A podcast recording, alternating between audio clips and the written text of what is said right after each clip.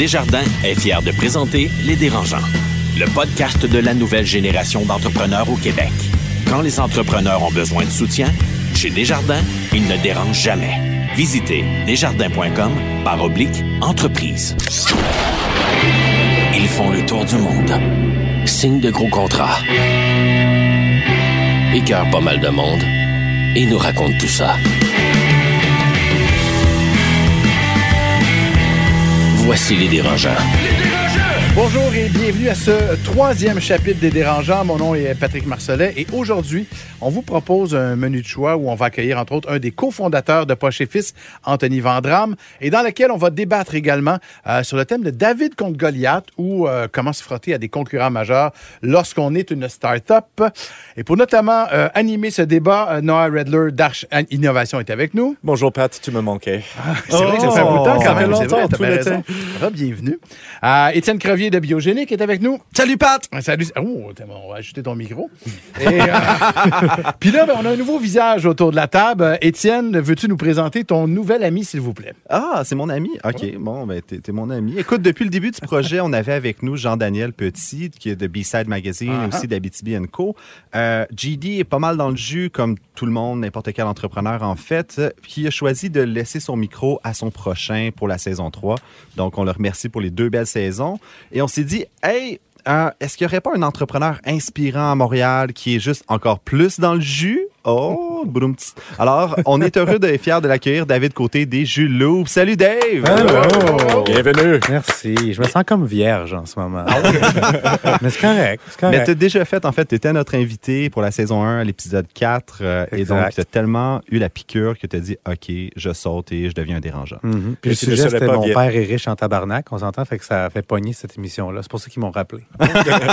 Et tu ne seras plus vierge, vierge après cet épisode. Tu m'inquiètes un peu, là, Noah. Oui, oui, c'est bon ça. Mais David, présente-toi donc un peu quand même aux gens. OK, ben oui, OK, ben bonjour tout le monde. Merci de m'accueillir. Euh, David Côté, j'ai cofondé Rise Kombucha il y a 12 ans maintenant, en fait. Puis j'ai quitté Rise et Crudescence, que j'ai cofondé aussi, qui est une chaîne de restaurants vegan, pour euh, être temps plein à Loop Mission, qui est une entreprise d'économie circulaire. On sauve des fruits et légumes qui sont rejetés de l'industrie alimentaire. On sauve aussi des patates de Yum Yum pour en faire du gin. On sauve du pain pour en faire de la bière. On sauve de l'huile de friture. On fait de tout, en fait. On- en gros, on regarde les surplus de l'industrie, puis on en crée des produits. C'est ce que je fais au quotidien. My God. Ce qui Puis est je suis assez- content d'être là. Et ce qui est assez contemporain, je trouve, comme modèle d'affaires. Je trouve ça vraiment cher. Merci. Imagine, le gars parlait de véganisme il y a 12 ans. À quel point il devait être un extraterrestre. Ouais, non, j'étais un fucké. Le monde, monde m'aimait pas. Le monde m'aimait pas. Vraiment. David, à l'époque euh, où tu es venu, je pense que c'était déjà comme ça. On, euh, on débute toujours euh, nos chapitres par des coups de cœur, des coups de gueule. Et tiens, on va commencer avec toi, Noah. C'est un coup de cœur, je pense. Ben, c'est un coup de cœur et euh, en fait, c'est incorporé dans un coup de gueule parce que depuis où Arch a vécu plusieurs difficultés, surtout dans nos ressources humaines, l'associé que j'ai recruté il y a moins d'un an a pu annoncer son démission pour des raisons de santé. Et si cela euh, ne suffisait pas, un autre employé a annoncé un arrêt de travail pour des raisons de santé en même temps. On avait huit dossiers en cours et des livrables à livrer dans les prochaines semaines. Euh, c'est dans ce moment-là, en tant que petite entreprise de consultation, quand vous ne savez pas comment vous allez tout le faire, euh, que vous voyez vraiment ce que votre équipe peut accomplir. Ce fut un moment de réconfort pour moi euh, de voir l'équipe se réunir pour nous aider à traverser les défis. Euh, nous n'avons pas pris une minute de retard euh, sur quoi que ce soit. Alors, je voudrais euh, remercier mon équipe pour ce coup de cœur.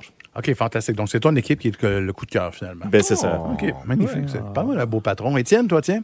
Mais écoute, comme tu sais, Pat, moi, j'ai toujours beaucoup d'aplomb dans la vie. Mais j'aimerais faire mon coup de cœur pour le programme Aplomb. Donc, c'est un parcours entrepreneurial Oh, qui est jeu- il y propulsé avait un jeu de mots ici. Ah, écoute, veux-tu que je le refasse? T'es sûr? Euh, c'est correct, je peux te je l'expliquer, hein? C'est bon, ça va aller. Mais en fait, le Aplomb, c'est un parcours entrepreneurial de la Ville de Montréal et de, des manufactures et exportations du Québec euh, et SN10.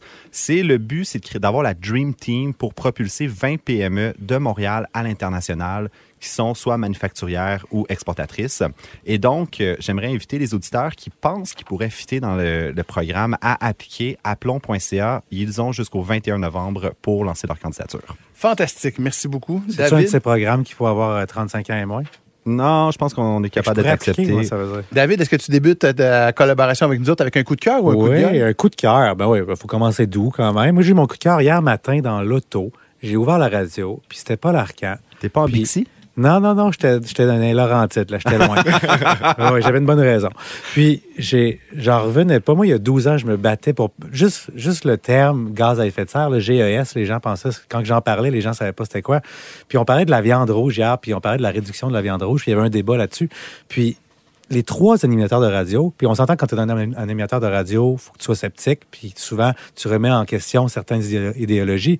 Puis les trois animateurs s'entendaient pour dire qu'il fallait réduire sa consommation de viande un petit peu, puis ça fait moi ça fait j'ai pendant dix ans, je me suis battu pour ça, puis on me traitait un peu d'extraterrestre. Puis là, ça y est, tout le, le conscient collectif a changé. J'ai eu des frissons sous mes bras. Puis j'ai eu un, un coup de cœur pour le conscient collectif en général. Mais en même temps, il y avoir des études comme quoi finalement la viande peut-être serait pas Oui, mais si justement, dommageable. c'était exactement là-dessus. C'était l'étude du scientifique qui est sortie en Ouais. Nouvelle-Écosse. Puis tout le monde s'entendait à la radio pour dire que l'étude valait pas grand-chose, en fait. Puis que pour, pour vrai, si tu réduis ta consommation, c'est sûr que tu as moins d'impact environnemental. Ouais, Patrick, retourne chez vous, là. Non, non, tu sauras que, que- tu sauras que ma fille est végétarienne puis qu'elle m'influence en masse. Oh! oui, quand même. À Tu vas 14 peut-être ans, c'est pas si pire. Hey, Étienne. euh, Il y a quelque chose. Il se passe de quoi avec ouais, lui ce ouais, matin? ouais, je sais pas Je me réchauffe, je me réchauffe. Non, je te dirais que t'es assez chaud, merci. bon, on est prêt à commencer? Oh, let's go! Le podcast de la nouvelle génération d'entrepreneurs au Québec. Les dérangeants. La vie d'entrepreneur, ça commence avec une grande idée puis un budget pas mal moins grand.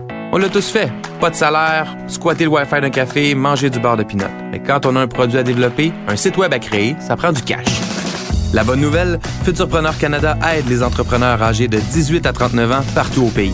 C'est le seul organisme national sans but lucratif à offrir des ressources gratuites, du financement pouvant atteindre 60 000 et du mentorat aux nouveaux propriétaires d'entreprise. Pour être connecté à un représentant, contacte info à commercialfuturpreneur.ca. Les dérangeants. L'entrevue de la semaine vous est présentée par Groupe RP. La pénurie de main-d'œuvre vous donne des maux de tête? Visitez la référence en chasse de tête au Québec. Groupe RP.ca. Je me souviens, euh, me souviens très bien quand il est venu à la radio, il y a quoi, 4-5 ans environ, nous parler de son projet de T-shirt. Fébrile, confiant, correct, je dirais, euh, mais surtout déterminé. Et euh, aujourd'hui, donc, mais surtout 500 000 chandails vendus plus tard, il est avec ses associés à la tête d'une entreprise qui emploie 30 personnes avec un chiffre d'affaires de 3,5 millions de dollars. On accueille un des fondateurs de Poche et Fils, Anthony Vandram, est là avec nous aujourd'hui. Bravo! Regarde, première des choses, c'est même pas une question, Anthony. Bravo. C'est, Ben, c'est- merci. c'est- Merci beaucoup. c'est- Fait que l'entrevue est finie maintenant. Exact. C'est- Merci d'être venu. Non, mais euh, c'est quoi la différence avec le gars plein de rêves, euh, mais un petit peu insécure que j'avais rencontré, puis celui qui est devant moi aujourd'hui? Euh, bon, déjà cinq ans. hein. Fait que, au début, euh, c'est sûr qu'on se lançait dans cette aventure-là. Fait que je pense que c'était- de l'inconnu. Fait que c'était à tous les jours de quoi de nouveau qu'on apprenait. Euh, fait que oui, c'était quand même stressant. Même juste le fait d'avoir une entrevue radio ou de, de pouvoir parler de notre, de notre histoire, c'était c'était challengeant, c'était stressant, c'est de l'inconnu. Aujourd'hui, ben on, on, on a, on a appris, on a appris sur le tas, on s'est entouré, on a fait des bons coups, d'autres moins bons. Puis je pense que c'est ça qui a, qui a bâti un peu euh, l'entreprise puis notre confiance. Puis quand est-ce que le choix de la moustache est venu dans l'équation? La moustache, c'est un, ch- un choix euh, stratégique, en fait. Ah, OK, ça veut tout dire. hein. Est exact. C'est ça. C'est bon. Le brand est là. Ouais. Le brand est là. Mais tu l'avais avant Kevin de OD ou après Kevin de OD? ouais. Ben, je pense que c'est moi qui l'ai influencé. Il le sait pas, là. Ah, mais, ouais. Écoute, euh, moi, j'ai une question pour toi, Anthony, pour de- d'entrée de jeu. tu as été un joueur des Carabins à l'université, tu as parti pas chez Fils alors que tu étais au HEC. Puis, ultimement, l'histoire est quand même assez organique de comment vous avez lancé le, le- le brand. Est-ce qu'il y a beaucoup de similitudes entre avoir une équipe de football autour de toi puis l'équipe d'une start-up euh, aujourd'hui? Ouais, ben définitivement. En fait, euh, j'aime ça faire des parallèles. Euh, dans le fond, au, au foot, on a tout notre rôle. Tu sais, les joueurs de ligne. euh, Puis toi, c'est quoi ta position? moi, j'étais re- j'étais receveur de passe. Ah, OK. Je vais faire comme si je sais c'est quoi. Ouais. Mais dans le fond, le truc, c'est souvent euh, les mots receveur de passe. Des fois, c'est l'indice qu'on donne. Même moi, je comprenais. Même moi, Étienne, je comprenais. Euh, mais tu sais, les O-line, ils bloquent. Les, ils ont- le QB, il faut qu'il lance. Les receveurs, ils attrapent. Euh, tout le monde a son rôle. Puis dans le fond, pour euh, faut que tu mettes un peu ton ego ou ta personne de côté pour quelque chose de plus gros. Donc, pour un objectif qui nous était de gagner la Coupe Vanier ou de gagner le match du week-end, ben, c'est la même affaire dans une entreprise. On a des objectifs plus, plus euh, gros, puis chacun a son rôle. Puis il faut que les autres aient confiance à tout le monde pour que ça fonctionne. Fait le joueur de ligne, il touchera pas à balle de l'année, là, il touchera pas au ballon, c'est pas ça sa job, mais si lui il bloque pas, ben personne va y toucher. Fait c'est la même chose que les gens à l'entrepôt, les gens en production, les gens aux ventes, les gens au marketing, ben, tout le monde a son rôle, c'est primordial. Puis euh, c'est ça. Fait que ça, c'est un des, un des parallèles à faire. Puis ça a été vraiment l'équipe des Carabins aussi qui a été tes premières commandes, tes premiers clients. Ben oui, exactement. Fait que nous, ça a commencé un peu dans le vestiaire. Euh, euh, c'était eux, mes amis proches, c'était eux que je côtoyais plus que 30 heures par semaine. Fait que. Euh, Fait qu'il filait cheap de pas t'acheter un Ouais, t-shirt pour. Non, mais en même temps, c'est des étudiants qui n'ont pas full d'argent. Fait que, c'était quand même un gage de OK, ils sont prêts à, à faire la dépense. Euh, Puis c'est aussi là que j'ai rencontré Nick, euh, cofondateur. Euh, fait que, ça, euh, ça a quand même parti du vestiaire. Quand on s'est parlé tout à l'heure, puis nous, vu de l'extérieur, tu sais, on parlait de 500 000 Ouais. t-shirts vendus. Euh, ça a l'air d'une success story incroyable. tu sais. Et tout à l'heure, tu me disais, hey, c'est, ouais, depuis 5 ans, c'est, des montagnes russes. Ouais. Des hauts, des bas. tu sais. Des bas, ouais. Ouais, ben oui, parce que comme n'importe quoi, on se frappe à des murs ou on, on, a, on, a, on a des challenges, que ce soit. Des fois, c'était des défis de croissance. Là, quand la première année, on a vendu 10 000 t-shirts, la deuxième, 100 000. Ben déjà là, il faut embaucher, il y a des défis de liquidité. Fait qu'avec la banque, il y a des défis de production ou de structurer l'équipe. Puis après, ben tu lances des trucs, tu essaies des nouvelles affaires, puis il y a des. On a lancé plusieurs produits. Certains ont marché, d'autres non. Fait que tu, te frappes un peu euh, à cette réalité-là. Euh, c'est toujours de retourner à, à table à dessin puis d'essayer d'apprendre de tes erreurs. Mais, euh, mais oui, je pense que dans n'importe quelle histoire d'entreprise, tu atteins des plateaux puis, puis tu apprends à chaque fois. Fait que, fait que ouais, c'est un, un bumpy ride un peu. Vous, votre brand, votre whole- toute Mhm. votre affaire, c'est de mettre des poches sur des Exact. chandails. T'as pas l'impression que la mode, à un moment donné, va dropper puis il falloir que vous fassiez autre chose? Ben, on n'est pas à l'abri de ça, c'est ça. C'est une super bonne question. Je pense que ça fait cinq ans aussi qu'on se fait dire ça, puis que nous-mêmes, on se le dit, tu sais, qu'est-ce qu'on va faire. Euh, encore une fois, les chiffres mentent pas. On continue à en vendre. On en vend plus en ligne maintenant qu'on en vendait avant. C'est beaucoup plus l'essence de la marque qu'on vend avant, avant le produit. Puis cette essence-là, y a-t-il une mission derrière, mettons, en une phrase? Là, ça, Ouais. c'est quoi?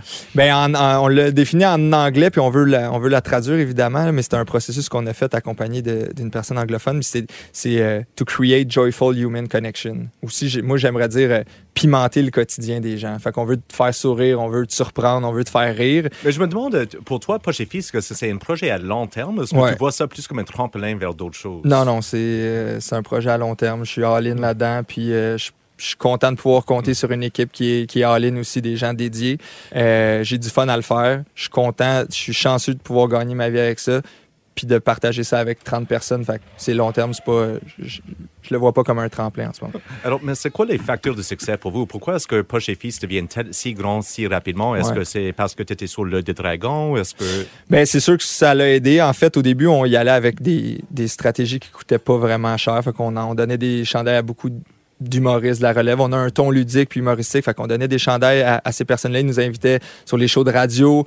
Euh, on a rencontré Philippe Bond. Il nous a vraiment aidé. Jay du Temple aussi. Après, c'est sûr que le passage au Dragon, ça a été gros. Euh, euh, c'est vu par un million de personnes. Fait que, Ben, c'est ça. ça- en une journée, en quatre heures, on a fait un mois de vente après, après le passage à l'émission. Ça l'a quand même donné un bon tremplin. Anthony, quand je vous avais vu il y a 5 ans sur Ferrari, vous étiez, euh, bon, toi puis deux chums, je pense, Ouais, ou ouais, deux Nick chums. et Alex, exact. Euh, cinq ans plus tard, les affaires, euh, c'est-tu tough de garder ses amis dans ce temps-là? Oh, bonne question. Les, les amis en affaires? Ouais. Ben, je, je connais pas euh, l'histoire. ouais, Êtes-vous ouais. encore ensemble? Je sais même pas, je Euh, t'avoue. Ben là, euh, disons euh, récemment, euh, Alex n'est plus dans, dans l'actionnariat, mais ça, s- euh, c'est euh, ça s'est fait euh, par la force des choses. À Manon, on est trois euh, amis qui partent ça, trois ont plutôt un profil d'entrepreneur généraliste, un- on veut, puis plus on grossit, plus il faut avoir des rôles spécifiques. euh, avec des besoins différents au, stade de l'entreprise. Ça s'est fait comme ça. C'est tough, là, pour vrai. C'est vraiment tough parce qu'il faut, faut que tu sépares euh, l'amitié puis la, la vie personnelle la vie professionnelle. Puis c'est des décisions qui doivent être prises à, à certains moments. Mais au-delà de juste l'actionnariat, tu sais, moi, je travaille en ce moment, on a embauché mon frère. Euh, on a déjà embauché d'autres personnes plus proches aussi, des, ben, des, des amis et tout. Euh, moi, je trouve que ça a quand même un beau upside. là. C'est cool de pouvoir rentrer puis travailler avec, avec du monde que tu apprécies aussi euh, à l'extérieur. Mais c'est toujours tough, là, tu sais, quand ça, quand ça va pas moins bien ou quand il faut prendre des décisions Absolument. plus difficiles, c'est, c'est, ouais, c'est tough. J'ai rebondi sur ce que tu as dit. Ouais. J'ai engagé mon frère euh, dans Biogénique, puis tu sais, mon frère, c'est un programmeur. Puis Mm. on dirait que j'étais toujours comme, Hey, là, je l'impose-tu à l'équipe, Colin? Tu sais, comme, faut, on dirait que je fallait que je, je le protège lui des autres, puis les autres de lui. C'était un peu awkward. Mais j'aimerais ça, juste, euh, moi, je taquine beaucoup Marie-Philippe pour dire qu'elle travaille dans la Guinée avec Chic Mhm. Marie, fait que je peux pas m'empêcher de vouloir te taquiner pour dire comme tu vends de la Guinée, Ouais, au fond. As-tu l'impression de travailler dans le secteur de la mode avec Poche et Fils? Ben oui, c'est clair parce que dans le fond, on vend du vêtement. Puis je pense que c'est ça fait longtemps que le. Puis t'engages des stagiaires du Cégep Marie-Victorin qui font leur technique en mode? Ou... Ouais, ben la majorité des couturiers et couturières dans l'équipe. euh, parce que dans le fond, nous, on, on coud les poches à Montréal à notre atelier euh, de couture. Fait qu'on emploie entre 6 et 12 couturiers et couturières, tout dépendant le moment de l'année. Mais eux, ils graduent beaucoup de. ou sont étudiants ou gradués des écoles de mode où ils apprennent à non seulement à confectionner du poches. vêtement, mais ouais. Euh, non, non, ben ils sont vraiment plus qualifiés que ça. là. Ils font des trucs euh, en cuir, en défaut en fourrure, d'autres trucs. Ben, c'est beaucoup plus euh, poussé. C'est une question plus à mon domaine. Nous, moi, je recycle des déchets, puis je trouve Ouais. euh, une deuxième valeur, une deuxième vie à- aux, aux choses. Est-ce qu'il y a Ouais. beaucoup de déchets dans cette industrie-là que tu pourrais recycler puis faire quelque chose avec? Euh, bon, ben évidemment que l'industrie du vêtement, c'est pas la plus écolo euh, qui existe. Euh, les, les progrès qu'on est capable de faire, c'est dans le choix des fibres, c'est dans le où on où on s'approvisionne. Mais au niveau de- du recyclage, c'est d'essayer de c'est plus peut-être d'essayer d'éliminer le, le surpackaging. Fait que, quand les, les t-shirts arrivent, ils sont tous dans des sacs individuels ou non. Fait que nous, c'est des, des exigences qu'on qu'on demande puis qu'on travaille avec nos fournisseurs pour que ce soit le plus simple possible. Il y avait été question, Anthony, à un moment donné, que euh, vous ayez vous établir en France. ou en tout cas Ouais, que- ouais, exact. Oui, non, c'est sur Euh, non, mais euh, regarde, c'est un autre apprentissage. euh, puis on avait quand même investi des sommes considérables là-dedans. Je pense que c'était loin des yeux, loin du cœur. Je pense qu'il aurait fallu encore mettre plus d'argent dans le fond. si C'était pas d'y aller, à, mo- fallait pas y aller à moitié. Je pense qu'après, on a, on a appris, on va essayer de sécuriser ici, d'être bon ici, euh, de confirmer le modèle avant de pouvoir euh, euh, s'étendre ou qu'on va-tu avoir un et Fils? ça? Euh, ouais, on veut. C'est c'est dans les plans d'ici 2021 de, de, de percer le marché euh, Plus anglophone. Canada, ouais, anglo, euh, que ce soit au Canada ou aux États-Unis, avec sans doute une autre stratégie, une, une approche quand même hyper locale avec les références cul- culturelles de chaque endroit, comme on fait au Québec. Mais clairement qu'il va falloir s'entourer des bonnes personnes parce qu'on va être trois coups en arrière si on essaie de le faire nous-mêmes. euh, Mais comment est-ce, Montréal. que, désolé, comment est-ce que tu protèges ton, euh, ton brand quand tu vas à l'international? Quand tu es à Montréal, tout le monde te Ouais. connaît et dit, regarde, je ne peux pas concurrer Mhm. avec Anthony, mais n'importe qui peut mettre une Ailleurs. poche sur un T-shirt et Ouais. dire que euh, je suis poche et crew et voilà. Ouais.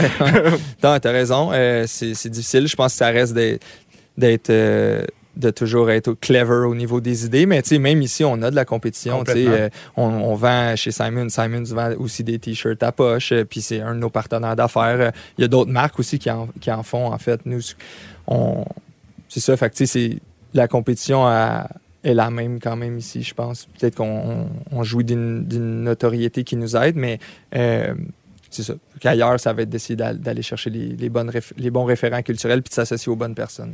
C'est quoi les trucs que tu que as pour toujours rester connecté aux besoins de tes clients, puis toujours trouver, les, les- comme tu dis, le trois coups en avance au lieu des trois coups en arrière? Ben je, ben, je dis ça. Je pense qu'on le fait pas encore assez bien. Je pense qu'on met pas encore assez le client au centre de nos décisions. Euh, le poste au service client est hyper important. C'est le premier contact qu'on a avec eux. C'est, c'est aussi de devoir plus aller souvent en boutique, sonder les gens, sonder les gens qui achètent.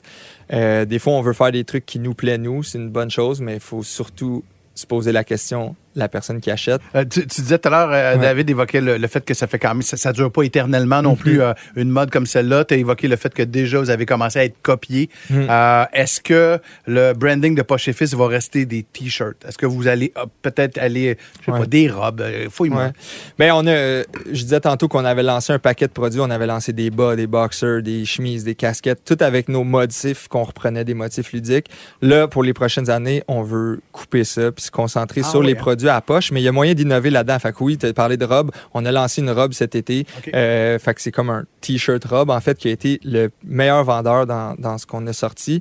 Euh, ensuite de ça, on a notre manche longue, on, sort des nouvelles couleurs, on va sortir des camisoles à l'été prochain. Fait que je pense qu'il qu'il y a quand même beaucoup de place à innover, que ce soit dans est-ce qu'on rajoute un imprimé en plus de la poche, est-ce qu'on change le- la forme de la poche, est-ce qu'on fait d'autres trucs? Euh, mais se concentrer sur dans quoi on est bon, qui est encore 85-90% de nos ventes. Il y a deux ans, vous avez fait une campagne avec Cozy. On avait Ouais. la même agence Oui, euh, biogénique pas chez Fils. Puis le vidéo avec King Melrose, que j'invite Ouais. tous les auditeurs à aller écouter, qui était vraiment un Ouais. succès de Montréal campagne, en poche. Montréal en poche. Euh, c'est quoi la prochaine stratégie? Puis en même temps, comment c'est venu l'idée de Montréal en poche? Euh, C'est quoi la prémisse derrière ça? Euh, ben, en fait, on, on trouvait que le sentiment d'appartenance des quartiers à Montréal était vraiment fort. Fait qu'on s'est dit, on va créer une poche pour chaque quartier. Puis, euh, dans le fond, au-delà de ça, on voulait, avec Potluck, qui est une autre entreprise euh, montréalaise, deux cofondateurs français, qui ont, dans le fond, eux, ils mettent en valeur aussi les, les différents quartiers parce qu'ils font comme des études de marché. Les commerces de Euh, Pour proximité. savoir quel commerce va, va s'installer là. Donc, en collaboration ensemble, on a dit, bon, on va mettre les quartiers de l'avant. Rien de mieux qu'une poche pour comme rep ton hood, si on veut. Fait Ça que rep ton- ça a vraiment pogné. Ça a, été, euh, ça, ça a eu des, des centaines de milliers de vues. Euh, ça nous a fait connaître aussi. On a fait le tour des radios après avec ça. Euh, Ouais, fait que vous ouais, avez un peu scoopé avec votre vidéo parce qu'on l'a lancé juste une semaine avant vous Ah je- Anthony, tu parles ouvertement de tes problèmes passés, tes excès, tu as une personnalité excessive, ça t'a sûrement peut-être aidé comme entrepreneur. Peux-tu nous en parler? je sais pas d'où ça part en fait, mais je, sais que intérieurement, c'est souvent, c'est sûrement une peur d'avoir honte qui, me force à, à vouloir essayer d'être performant dans tout ce que je fais, puis ça m'amène à, à m'oublier des fois ou à mettre euh, soit ma santé ou mes relations euh, de côté, puis ça, ça me nuit parfois, fait que que ça soit euh, de trop m'entraîner là, tu sais, euh, c'est arrivé là que j'ai fait 15 sports ou 15 entraînements en une semaine, c'est pas normal. Puis là, c'est ton entraîneur qui dit Chris, rentre chez vous, qu'est-ce que tu fais? C'est pas, euh, ou de trop travailler, de faire euh, 70, 80 heures, puis qu'à donné, t'es irritable, puis tu prends des décisions un peu douteuses, mais c'est parce que si tu veux, tu veux absolument pas échouer? Il y a juste côté existe. compulsif, comme on dit. Ouais, exactement. À l'école, c'était pareil, de vouloir avoir des bonnes notes rien que pour le fait de pas perdre. tu sais, C'est pas sain, là. C'est pas, c'est pas parce que t'aimes la matière, c'est parce que. Puis tu t'en rends pas compte. Puis en plus, c'est qu'il y, a un côté euh, bien vu de- de- d'avoir soit des, des bonnes notes ou de ou de, de, de travailler fort, si on veut. C'est comme Fait une que ça peut- addiction qui est bien vue par la société, Ouais, workaholic. C'est euh, juste que Valorisé. c'est parce qu'à c'est ta fuite, tu oublies de, de te connecter avec ton vrai monde. Fait que j'ai la, j'ai la chance de, d'avoir une, une- de suivre une, thérapeute vraiment, euh, vraiment cool, euh, qui m'aide beaucoup, qui, qui m'aide à me questionner euh, sur moi, puis à recontacter un peu ce monde-là, puis à, sais, Christy, c'est parce qu'il y a- quelque chose que tu te dis pas en dedans si tu es après fuir là-dedans. Ça fait, mettons, deux ans et demi que j'ai que je, je ne consomme pas d'alcool. Pas parce que j'avais des, euh, des problèmes d'alcoolisme, mais clairement que j'aurais peut-être eu un, un tempérament ou des comportements qui auraient pu tendre vers ça. Je suis content d'avoir euh, coupé ça peut-être avant que ça puisse avoir d'autres euh, d'autres effets. Ça Tu pas eu- voyais la pente, là, tu te dis, je vais pas. Je vais ben, pas- il m'est arrivé surfer. certains événements où j'avais pris des décisions de marde là, avec, avec ça. Fait que, fait que j'ai préféré couper ça. Mais, euh, mais, en- mais, c'est quand même rien que la pointe de l'iceberg. Souvent, ça, c'est, tu c'est, bien plus gros que ça. Ça veut dire que, t'es- encore une fois, tu, tu t'avoues pas des trucs où, t- où t'es pas capable de, de contacter ça. Fait que ben, aujourd'hui, j'écris d'un cahier le matin. hein, si j'essaie de, de- de mettre mes émotions en mots, de mieux les comprendre, puis d'essayer de, de garder ce ballon-là. Mais tu autant que l'excès, il y a des beaux côtés. Autant que quand ça devient dans l'ego, autant que quand tu penses, quand tu juges trop, quand tu te juges trop, ben là, ça devient négatif. C'est quand le leader devient contrôlant. C'est quand la personne qui, veut avoir du fun veut trop d'attention. C'est quand la personne euh, qui, veut être en forme devient un peu bigorexique puis tout sais, C'est toujours cette, cette euh, mince ligne-là. Tu viens de m'apprendre le si mot vous- bigorexique. Ouais, je connaissais pas ça. Google it. Tu dirais que tu es un meilleur entrepreneur aujourd'hui parce que tu as fait cette- ce processus-là? Tu le recommandes aux autres de. Ben, tu sais, j'ai pas la. Non, je- ben, est-ce que je le recommande? Je pense que l'introspection, hein, tout le monde peut en bénéficier. Non, non, c'est tellement ésotérique. Ouais. euh, j'ai un. En fait, c'est.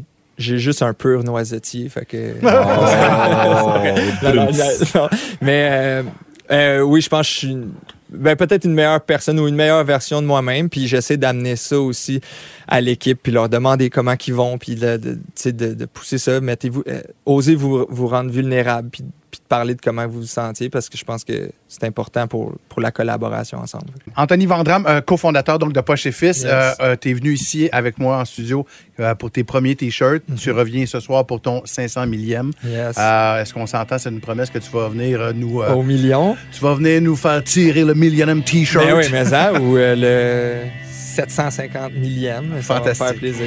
Bravo, bon Merci succès. beaucoup. Vraiment. Merci, Merci, de m'avoir invité. C'est vraiment une belle opportunité. Le podcast de la nouvelle génération d'entrepreneurs au Québec. Les dérangeants. Tu gères une PME qui grandit? Tu croules sous les nouveaux projets? Mais tu sais bien que pour livrer, ça te prendrait des candidats qualifiés. Ça court pas les rues, hein? Tu veux qu'on t'en présente? Recrute avec Groupe RP, la référence en chasse de tête au Québec. GroupeRP.ca. Les dérangeants.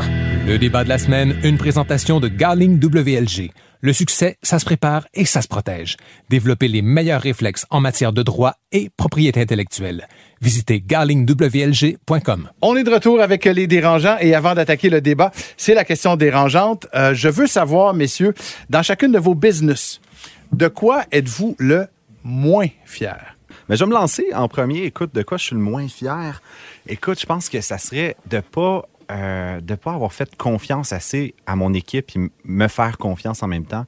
Je pense que le syndrome de l'imposteur est omniprésent. euh, quand moi j'ai parti biogénique, j'avais 23 ans, puis tout le monde autour de moi avait la vérité infuse, sauf moi, puis sauf mon équipe. Puis c'était vraiment, euh, finalement, on, était à toutes les tendances, les saveurs du mois. Quelqu'un nous disait, OK, allez pas dans le service, euh, développez un device. Puis là, comme, OK, oui, c'est la nouvelle, on fait ça, on fait ça. Fait que finalement, la quantité de temps, d'énergie, d'argent qu'on a dépensé à juste pas s'écouter à la fin pour dire comme, non, non, on, on fonce, là, puis on, on connaît, notre, on connaît nos, nos affaires. Fait que, ouais, je suis vraiment pas fier d'avoir perdu au moins deux ans de ma vie à pas me faire confiance. Ah oui, OK, à ce point-là quand même. Noah? Euh, pour moi, euh, de temps en temps, dans une boîte de conseil, il faut prendre des contrats qu'on aime moins, on peut dire. J'avais commencé euh, Arch Innovation en disant que je vais juste travailler pour des clients et travailler sur des mandats qui m'intéressent, que je pense va avoir une valeur, un impact dans la société. Mais à la fin du mois, le cash flow, euh, on arrive à, euh, il y a des salaires à payer, le loyer à payer. Et des fois, il faut juste accepter un contrat moins intéressant et peut-être des fois que euh, on partage pas les mêmes valeurs avec le client. Alors, ça s'est passé deux fois euh, déjà euh, dans ma carrière, carrière chez Arch et euh, ça me dérange. Ça me dérange. Ah oui, quand même, OK. Mais Ouais. tu comprends pourquoi tu le fais quand même, tu sais. Ah, pour bien manger, oui. Ça. David, toi? Tu sais, à Loop, on- notre, notre raison d'être, c'est de réduire le gaspillage. On sauve les aliments, puis on sauve les surplus de toutes les industries. On travaille avec les, les grosses compagnies out there, puis on prend leur surplus. Puis on explique aux gens puis aux entreprises que tu vas faire un bottom line, un profit net plus élevé si tu t'occupes de tes déchets, en fait, puis si tu les revends à quelqu'un qui est alias nous. Euh, puis quand on a parti le projet, on donne notre pulpe à une entreprise qui fait des gâteries pour chiens, fait que la boucle est bouclée, puis il n'y a pas de déchets. Mais la compagnie de gâteries pour chiens garantit vraiment pas aussi vite que nous, on grandit. Fait que, en fait, je suis un peu comme un cordonnier mal chaussé. Je prends les déchets de toutes les entreprises pour en faire quelque chose, sauf que moi, je génère de la pulpe grave. Puis j'ai pas encore trouvé Quoi faire le avec? temps pour faire de la R&D pour gérer ma pulpe parce que j'ai tellement d'appels de monde dans l'industrie qui me disent hey moi je jette ça moi je jette ça que je travaille sur leur rebut à eux mais ce qui fait que ma pulpe à moi en fait je l'envoie au compost puis je pas fier de ça pas en tout temps Étienne, tu as évoqué tout à l'heure euh, les débuts, tes débuts euh, avec euh, Biogénique à 23 ans, ce qui nous amène vers le, débat d'aujourd'hui, David contre Goliath. Je suppose que, en tout cas, normalement, quand on débute une start-up, forcément, on est un peu un petit David, on est une petite entreprise et assez régulièrement dans notre champ d'activité, dans notre domaine, il y a déjà des gros joueurs qui sont là. Euh, on se lance. Quel est le, commencez peut-être par, par les avantages d'être un petit joueur au départ. Il doit y en avoir compta- à, à des gros joueurs. Ben, chaque Goliath a déjà été un David. Puis moi, je suis content qu'on ait David sur le panel avec nous aujourd'hui parce que là, j'étais. t'as l'air de Goliath tout le monde oh, écoute, 210 livres de tendresse. Euh, mais un David, pour moi, c'est imaginez un drone. C'est léger, ça se contrôle assez facilement après un peu de pratique. Euh, ça prend des images, des photos super Instagrammables. C'est sexy devant la visite, mais ça, ça va déranger les avions de, de d'Orval. Euh, on sait pas trop comment les gérer, avec quelle loi s'occuper d'eux autres, mais ça brise super facilement. Euh, tout le monde peut s'en acheter un avec un peu d'argent. Fait que, David, ça a plein d'avantages, mais c'est pas un bateau de container qui euh, peut faire face à des tempêtes sur l'océan puis quand même juste arriver indemne. Donc, c'est le but pour moi de David faut pas perdre ça. Tu sais, n'importe quelle entreprise, puis tu le vois énormément, les entreprises qui perdent cette vélocité-là. Puis aujourd'hui, dans le Fortune 500, 88% des entreprises qui étaient là il y a 20 ans ne le sont plus aujourd'hui parce que justement, ils se sont fait bypasser par des Amazon, par des Facebook, par des Google, qui étaient des David, puis qui sont rendus dans le Fortune 500 aujourd'hui. Bon, on poursuit avec les avantages. Euh, Noah, y en a-tu des avantages comme ça? Être... euh, Ben oui, absolument. Euh, je dirais que d'être un David, c'est d'être plus agile, d'être capable de prendre des décisions plus rapidement et de prendre plus de risques. Mais je vois aussi beaucoup de difficultés d'être David. Chaque jour de, de la semaine, comme une petite boîte de conseil en stratégie, on se bat contre, comme on l'appelle, les Big Four, tous les grands boîtes de conseil. Et moi, j'ai zéro marge d'erreur. Si une des grands, euh, une des grands boîtes de conseil, une médecine de ce monde, il fait une erreur sur un mandat, il ne réussit pas à gagner un contrat, ben c'est la vie, ils vont passer à d'autres choses. Mais moi, si je perds trois contrats consécutifs, euh, j'ai des grands problèmes. Alors, je suis toujours et je veux rester petit. Je ne veux pas devenir une méga entreprise où j'ai des bâtiments à 20 étages et je dois remplir ça avec des, des personnes. Et parce que je vais, ça, va, ça va se faire qu'on perd qui nous sommes comme Arch. Une petite entreprise qui pense à un modèle décentralisé, mais en même temps, euh, j'ai cette stress de jour à jour de juste dire que, regarde, si moi je, je tombe dans la rue, je suis happé par un autobus, c'est la fin de mon entreprise. Les Goliaths n'ont pas, cette réalité.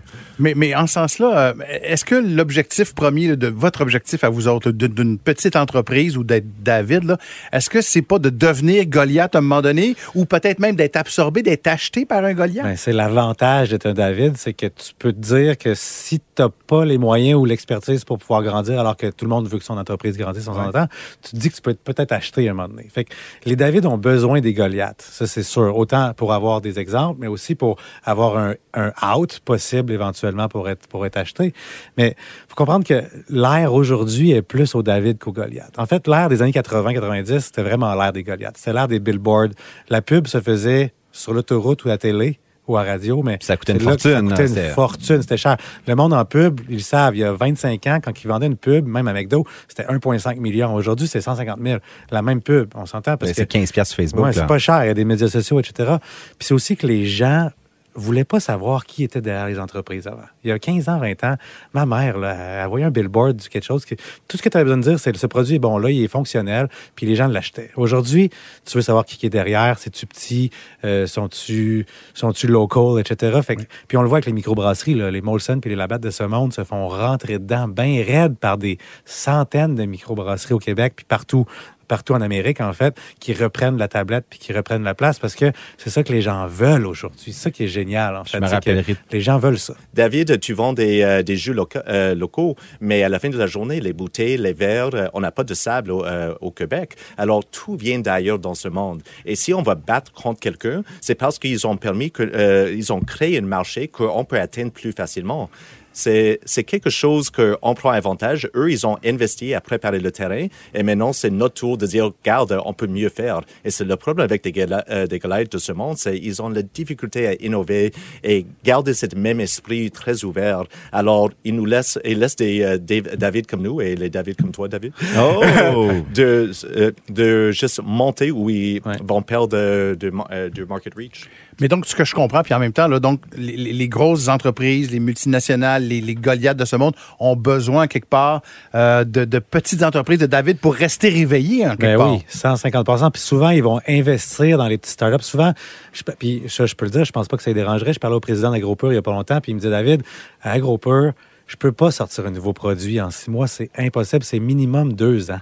C'est comme ça chez. Kraft Wow. aussi. Parce qu'ils sont tellement gros, il y a tellement de monde, il y a un gros board, a- ça implique beaucoup de gens, il y a beaucoup de règles, il y a un gros. Tu sais, ils ont un comité, ils ont un aile d'avocats qui travaillent juste pour eux. Fait que sortir un produit, ça coûte cher, ça prend du temps. Puis en plus, ils payent des listing fees de fou. Ça leur coûte plus cher de rentrer sur les bannières que moi quand ils sortent. tu sais. Fait, que- fait que l'idée, c'est de s'associer avec les grands aussi. Moi, j'ai jamais considéré que peu importe mes business à Rise ou à Loop aujourd'hui, j'ai pas l'impression de travailler contre Goliath. J'ai l'impression de travailler avec Goliath. Je veux dire, quand l'Oblast ou Costco me dit j'achète tes jus, je suis vraiment content. Parce qu'avec eux, je sais qu'il va y avoir du volume, ça va marcher, puis que mon David va pouvoir prendre du poids un peu. là, tu Puis sais. toi, Dave, y, y a-tu un Goliath que tu aurais refusé de travailler avec? Mettons un Nestlé ou quelqu'un de ce monde? Non, ouais, j'ai eu un appel de Kraft il y a trois semaines.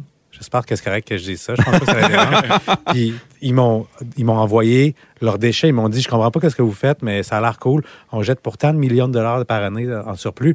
Voici. Puis je leur ai demandé, donnez-moi votre liste de surplus. Puis bon, on s'entend. Il y avait de la maillot puis des trucs que je pourrais pas réutiliser. Là. Je peux pas prendre ça, mais. Un jus de maillot. Oh my god, on a une idée. là. Non, un kombucha au dîner gars.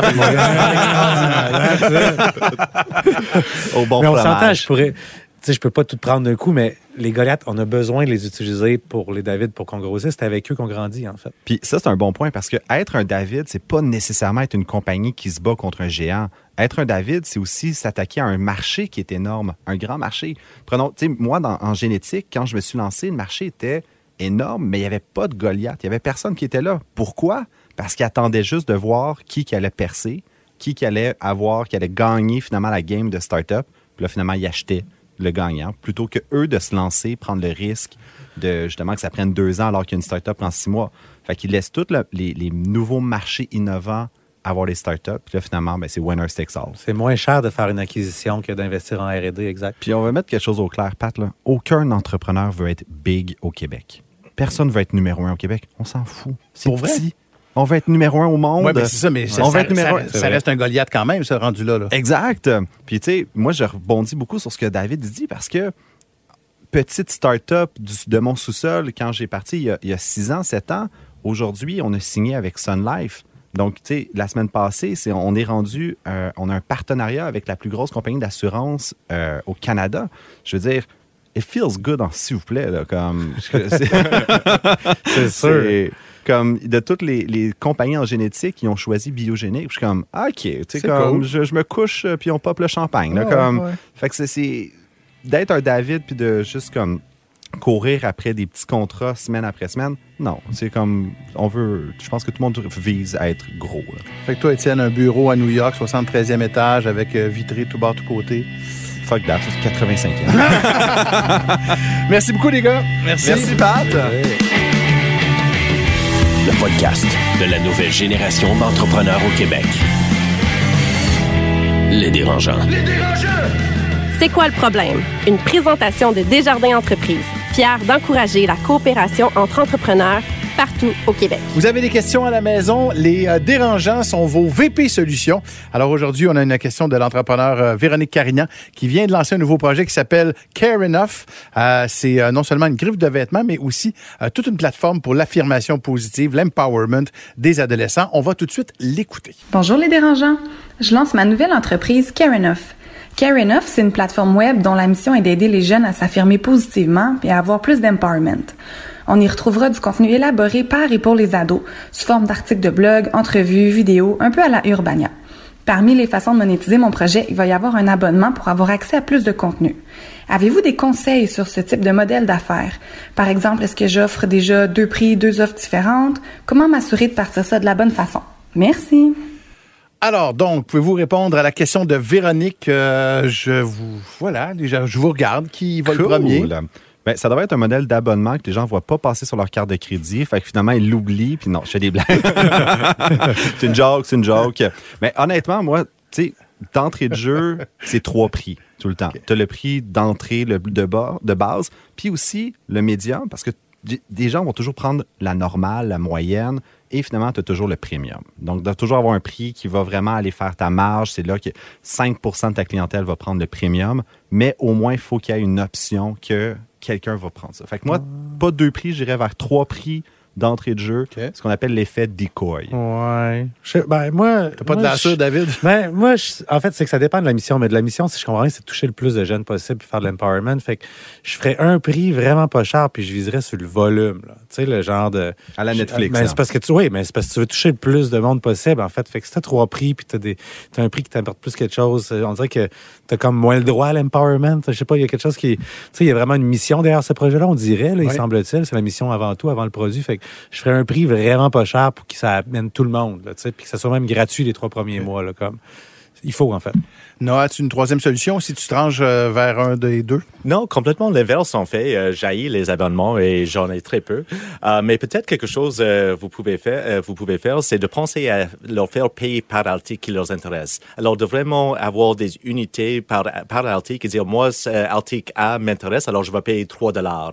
Mais je peux passer, je peux pas, je n'ai pas besoin d'acheter article 2 ou 3. Alors ça leur donne, ça donne plus d'options aux lecteurs et aussi ça vous donne plus d'options, plus de capacité de comprendre c'est quoi le meilleur contenu que vous pouvez mettre en ligne. Donc, d'y aller à l'unité plutôt à l'article, donc plutôt que le whole package. Exactement. C'est vrai L'unité que article par Noah article. quand même un bon point, c'est qu'à l'unité, ça se vend mieux sur les réseaux sociaux. C'est Ok. Facebook, tu peux vendre vraiment chaque hit. Véronique, trois solutions. euh, donc, pour toi, Noah, celle de Noah, celle de David et celle d'Étienne. Euh, à toi de choisir celle qui te convient. C'est quoi le problème? Une présentation de Desjardins Entreprises. T'aimerais demander conseil aux dérangeants? Envoie ta question sur lesdérangeants.com barre oblique 911. Bon, ben, messieurs, c'est déjà, c'est déjà terminé. David, euh, ouais, oui, David, euh, première, euh, première Ouais, expérience. Je sais pas, il faut que je vous le demande, là, mais j'ai été euh, déviergé, comme on dit. Ça y est, je suis prêt. Je suis rendu un dérangeant. On va débriefer de ta performance. On te revient. J'adore ça, t'as mon vote. En tout cas. Merci beaucoup à Anthony Vandram de Poche et Fils. On se retrouve dans deux semaines, évidemment, pour un nouvel épisode des Dérangeants. Merci beaucoup, tout le monde. Le podcast de la nouvelle génération d'entrepreneurs au Québec. Les dérangeants. Les dérangeants!